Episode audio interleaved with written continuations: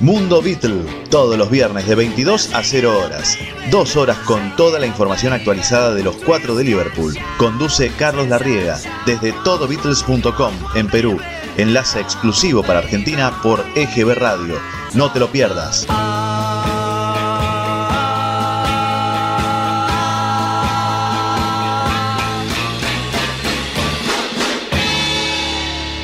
EGB Radio, hacia todo el mundo. Estamos nuevamente con ustedes para presentarles la segunda hora de programación de Mundo Beatles, como siempre a través de la señal de todobeatles.com. También llegamos a Argentina vía la programación de EGB Radio. Continuamos comentando con ustedes la amplia entrevista que Paul McCartney concedió a Dylan Jones de la revista GQ que aparece en la edición de septiembre. Algunos extractos los compartimos con ustedes en el programa anterior.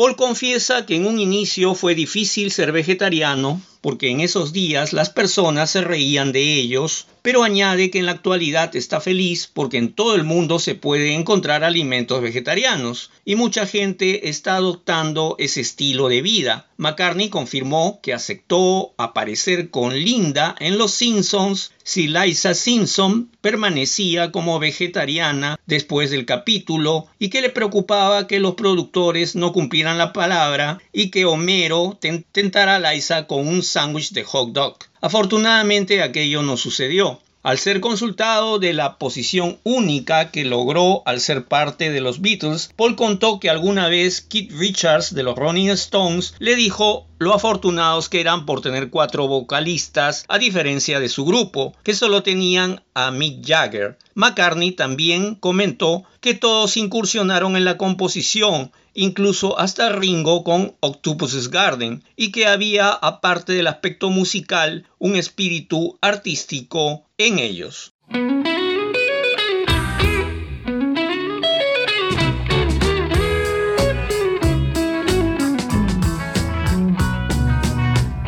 I'd like to be under the sea in an octopus's garden in the shade.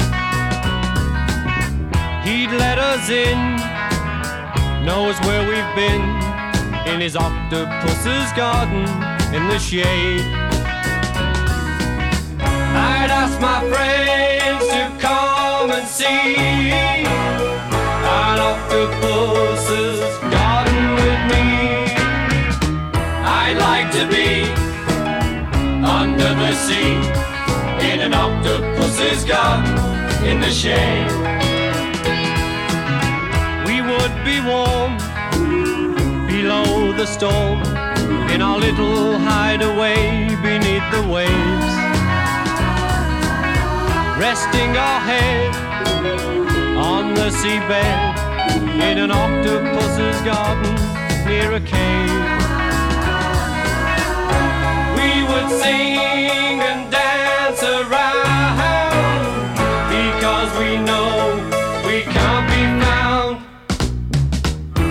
like to be under the sea in an octopus's garden in the shade.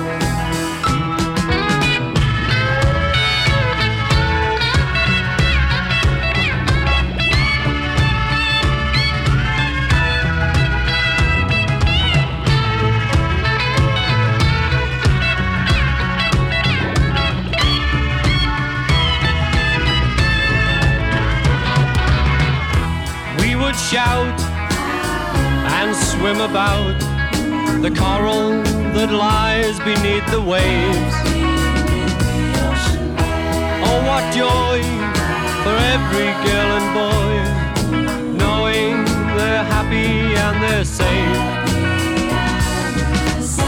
We would be so happy, you and me. No one there to tell us what to do. Like to be under the sea in an octopus's garden with you. In an octopus's garden with you. In an octopus's garden with you. Some boats gone out fishing, some boats high and dry. Some boats on a mission to the lonely Lorelei. Some folk got a vision of a castle in the sky. And I'm left stranded, wondering why.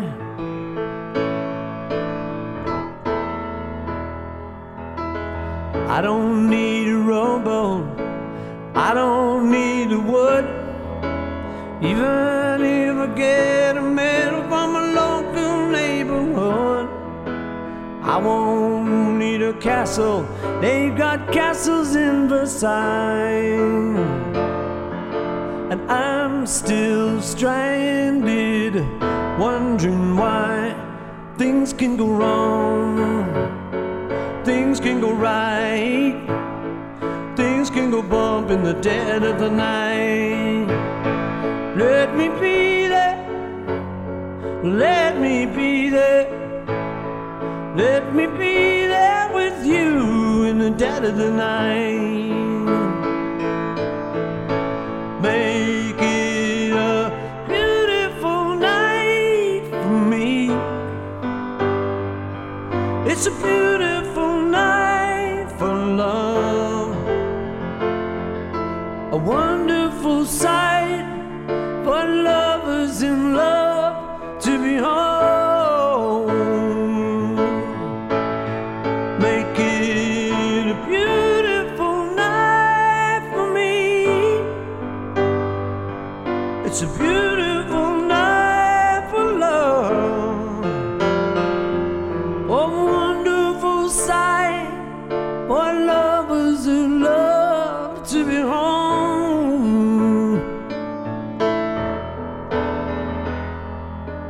Some boats on the ocean, we're here in this room. Seem to me the perfect way to end an afternoon. We can look for castles, pretty castles in the sky. No more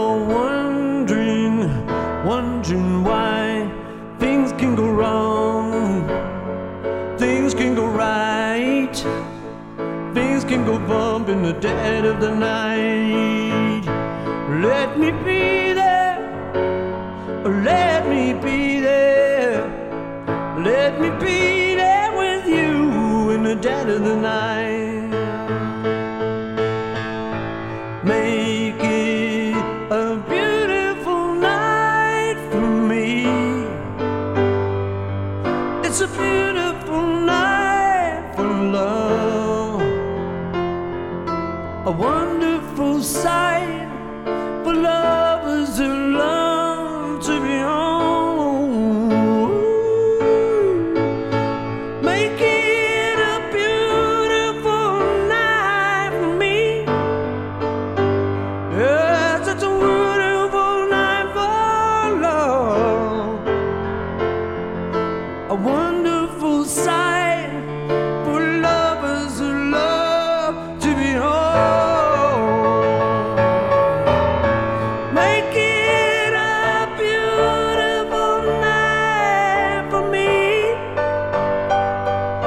a beautiful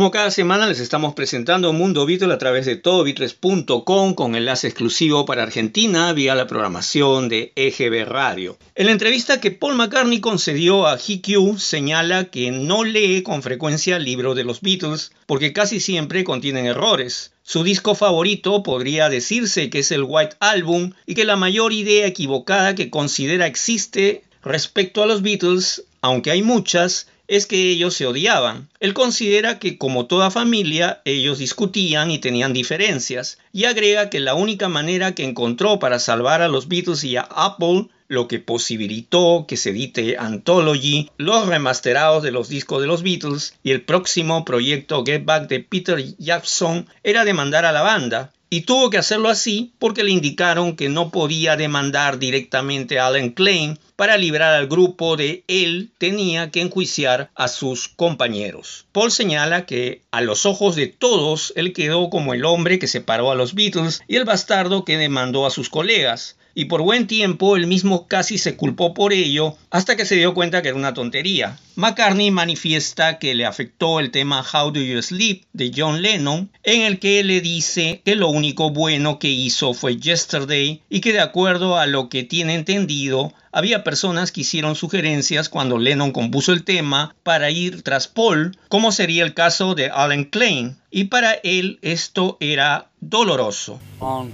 two, three, four. So Sergeant Pepper took you by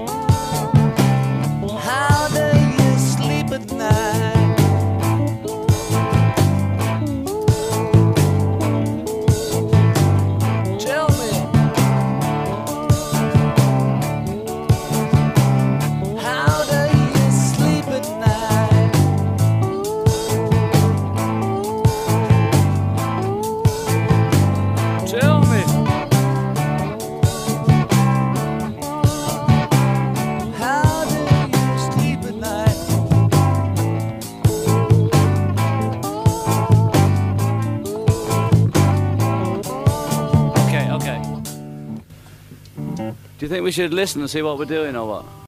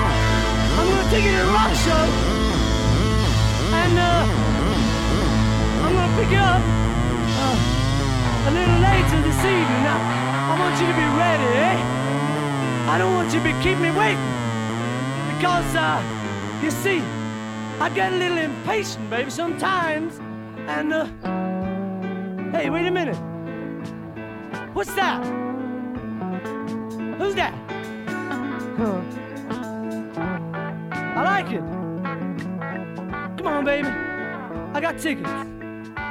Let's go. To the rock show. Come on. Yeah, we who who to go to the to go to the peace on earth, goodwill to all men. I mean it, baby.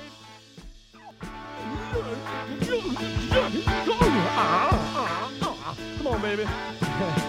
Stop hanging me up. Get your dress on. En la entrevista de Paul McCartney con GQ, el ex Beatle cuenta cómo de alguna manera se inspiró en la actitud de Linda McCartney para superar por sí misma la depresión para él aplicar lo mismo. También recordó cuando con Lady Gaga charlaron y ella mencionó el autodesprecio. Le impresionó porque la cantante estaba en su pico de popularidad y sin embargo hablaba de eso. Luego reflexionó que también de alguna manera a todos le afecta, como cuando compone y piensa que lo hecho es terrible cuando él busca lo mejor. Respecto a la fama, Paul dice que es diferente en la actualidad a lo que era en los años 60. Allí había inocencia y podías dar tu autógrafo y lo disfrutabas. Ahora se complica porque se amenaza la privacidad. Confiesa que sus redes sociales como Instagram no las maneja él mismo, sino su equipo, y que cuando la actriz Whitney Patrol le preguntó si revisaba su Facebook, él le contestó que no, y ella le dijo que ello podría resultar peligroso. Paul dice que no le gusta tomarse fotos con los fans, que prefiere conversar algunos minutos con ellos porque se siente así más genuino y no como una celebridad. De Kanye West, el ex Beatle aprendió nuevas ideas para producir un disco y de Rihanna alaba el que siendo enormemente talentosa, ella es una chica muy cool. McCartney confiesa que le encanta conducir, pero también tomar vehículos de transporte público de vez en cuando para sentirse como una persona ordinaria y esto le da vivencias especiales con las personas que interacciona en buses y trenes.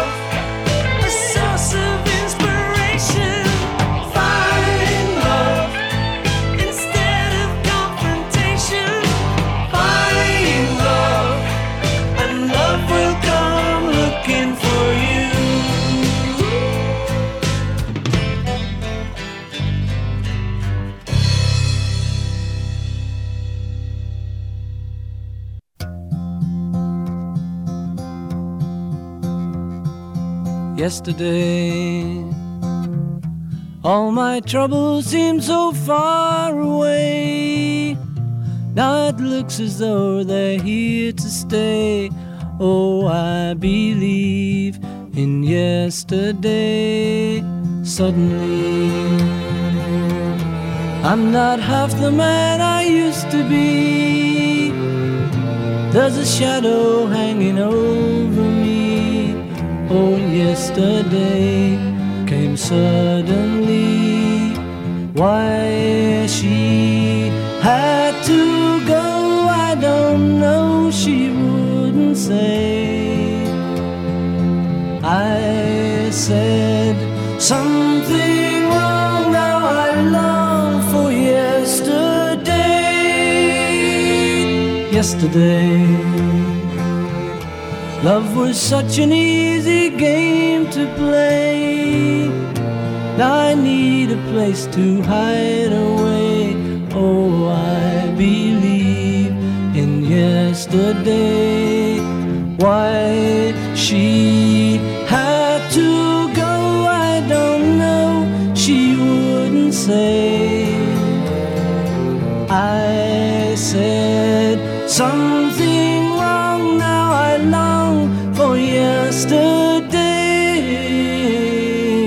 yesterday. Love was such an easy game to play. I need a place to hide away. Oh, I believe in yesterday.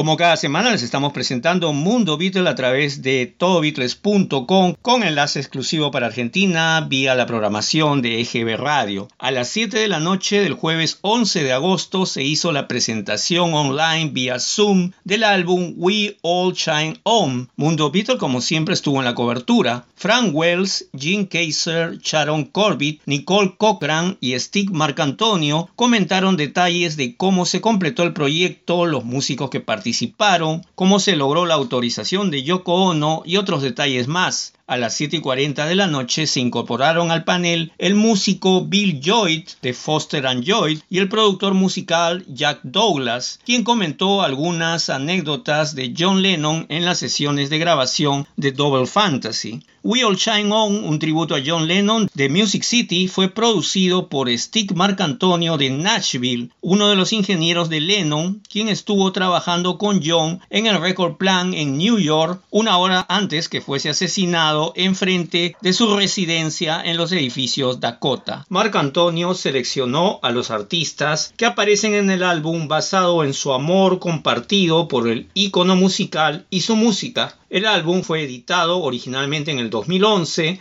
y en este 2020 estará disponible en distribución digital a cargo de TuneCore. Trust that uh, he asked me to do because it was a secret and no one could know that we were doing it. I mean, the I rehearsed the band.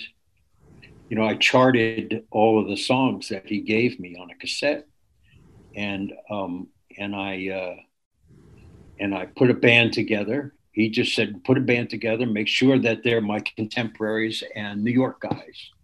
And uh, I said, "Okay." Uh, so I put a band together, and then I rehearsed them at SIR, off the charts. I sang the songs. They didn't know whose record they were making until Wow. They didn't know whose record they were making until um, until the last day of rehearsal, which I called the rehearsal at the Dakota, a dry rehearsal night before Wow. doing Shit. it in the studio. So when I told told the band to, uh, I said, let's meet on the corner of 72nd and Central Park West. And for some guys like Hugh McCracken and maybe Tony Levin, uh, maybe Andy Newmark, I don't know. They knew, right? They they suspected, but when I said meet meet there, then it was suspicions confirmed. So Wow. I mean, John didn't want to have to go into the studio cold with them, so so we went uh, and did a dry rehearsal up in the Dakota, uh, and they knew all the material we had rehearsed it. But a funny thing about that night uh, was that John kept a, a, Fender Rhodes piano at the door to the, the apartment, and um, this and he had a cassette recorder on top of it, and this way he could, as he entered the apartment, if he had an idea, he could sit down and play it and record it, or if he was leaving, he could do likewise, and uh, and so. Um, in this case, we were all leaving, and the last uh, three people going out the door judges, Tony Levin, Hugh McCracken, and myself, John following us, and he said, Stop. I said, Yeah. He goes, No, I want to play you something before you leave that you, I didn't ever give you a chart, I mean, give you a, a, a demo of. And he sat down and he played Starting Over. Wow. On man. Piano. And I said, why don't we just record that first? For everybody's going to know the the changes and the feel. It's a Roy Orbison kind of.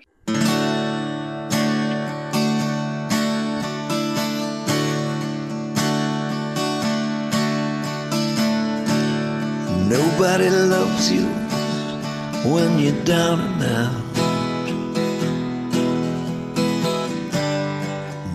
Nobody sees you when you're on cloud nine.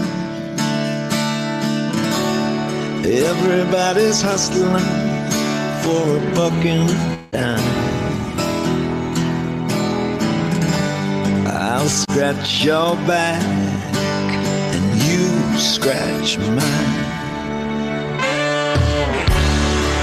Across to the other side. I've shown you everything. I've got nothing to hide. And still you ask me, do I love you? What it is, what it is. All I can tell you is, it's all showbiz. All I can tell you is, it's all showbiz.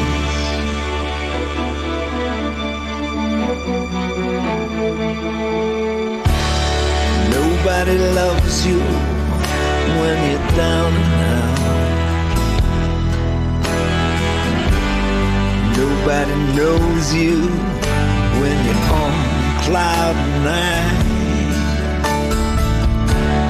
Everybody's hustling for a buck and a dime. I'll scratch your back and you knife mine. I've been across the water now so many times. I've seen the one-eyed witch doctor leading the blind. And still you ask me, do I love you? What you say, what you say? Every time I put my finger on, it slips away. Every time I put my finger on, it slips away.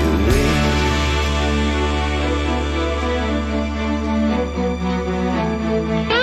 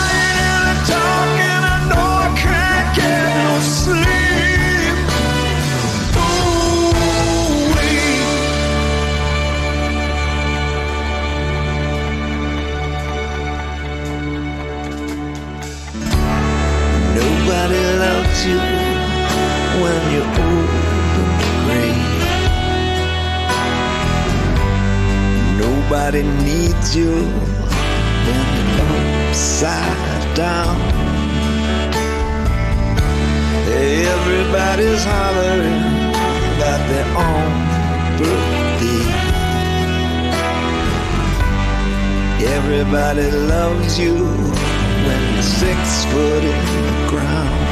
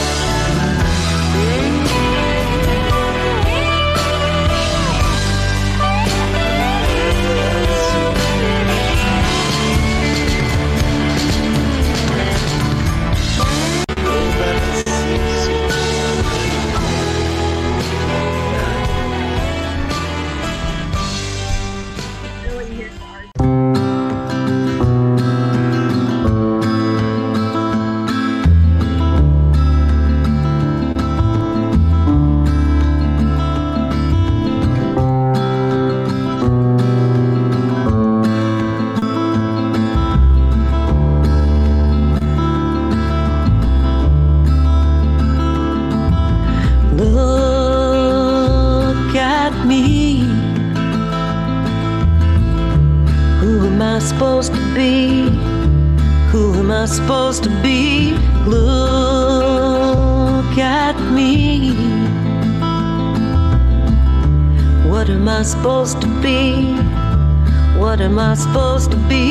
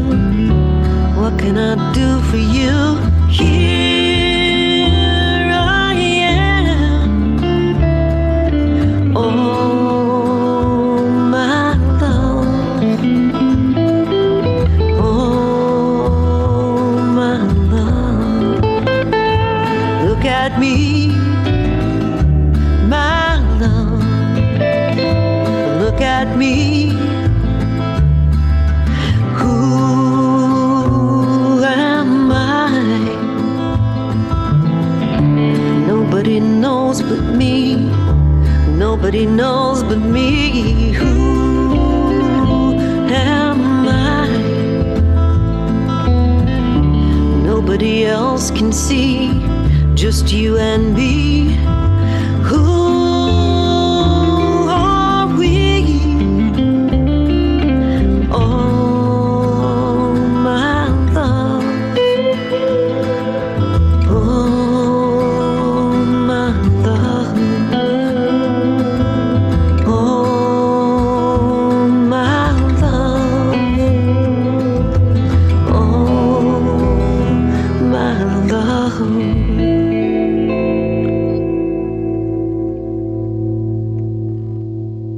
Les estamos presentando Mundo Beatles a través de todobeatles.com con enlace exclusivo para Argentina vía la programación de EGB Radio. Durante el listening party del disco We All Shine On se pudo apreciar Cripple Inside a cargo de Foster and Lloyd, grabado en Blackbird Studios, Nobody Loves You When You're Down and Out con Billy Falcon, Isolation con Jackson Spence, grabado en Sony 3 Studios, Look at Me en la interpretación de Rosanne Cash, grabado en New York, Love a cargo de Gretchen Peters y finalmente Oh My Love interpretado por Rodney Crowell.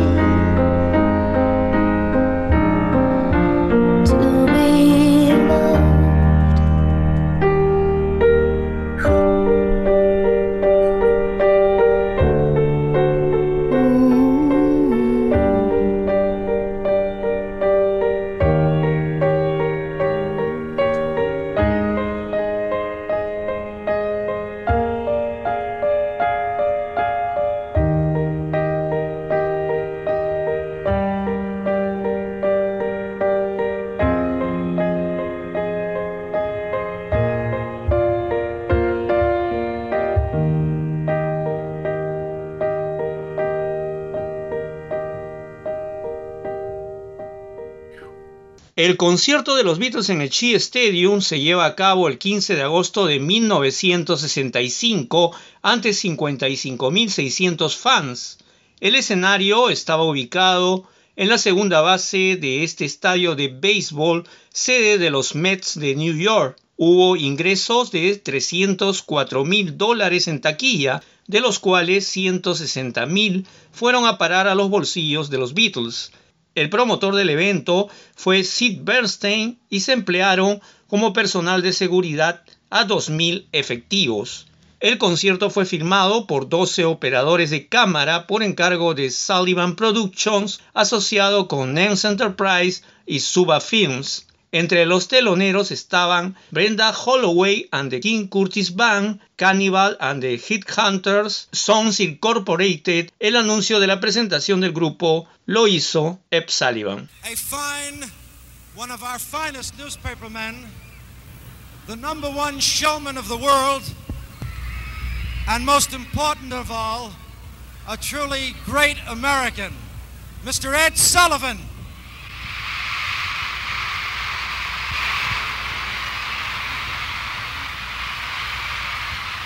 Thank you very much, Sid. Now, ladies and gentlemen,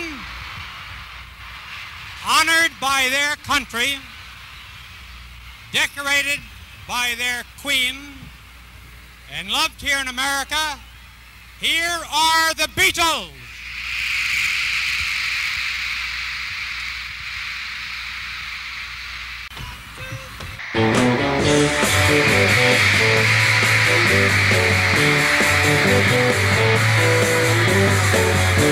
Thank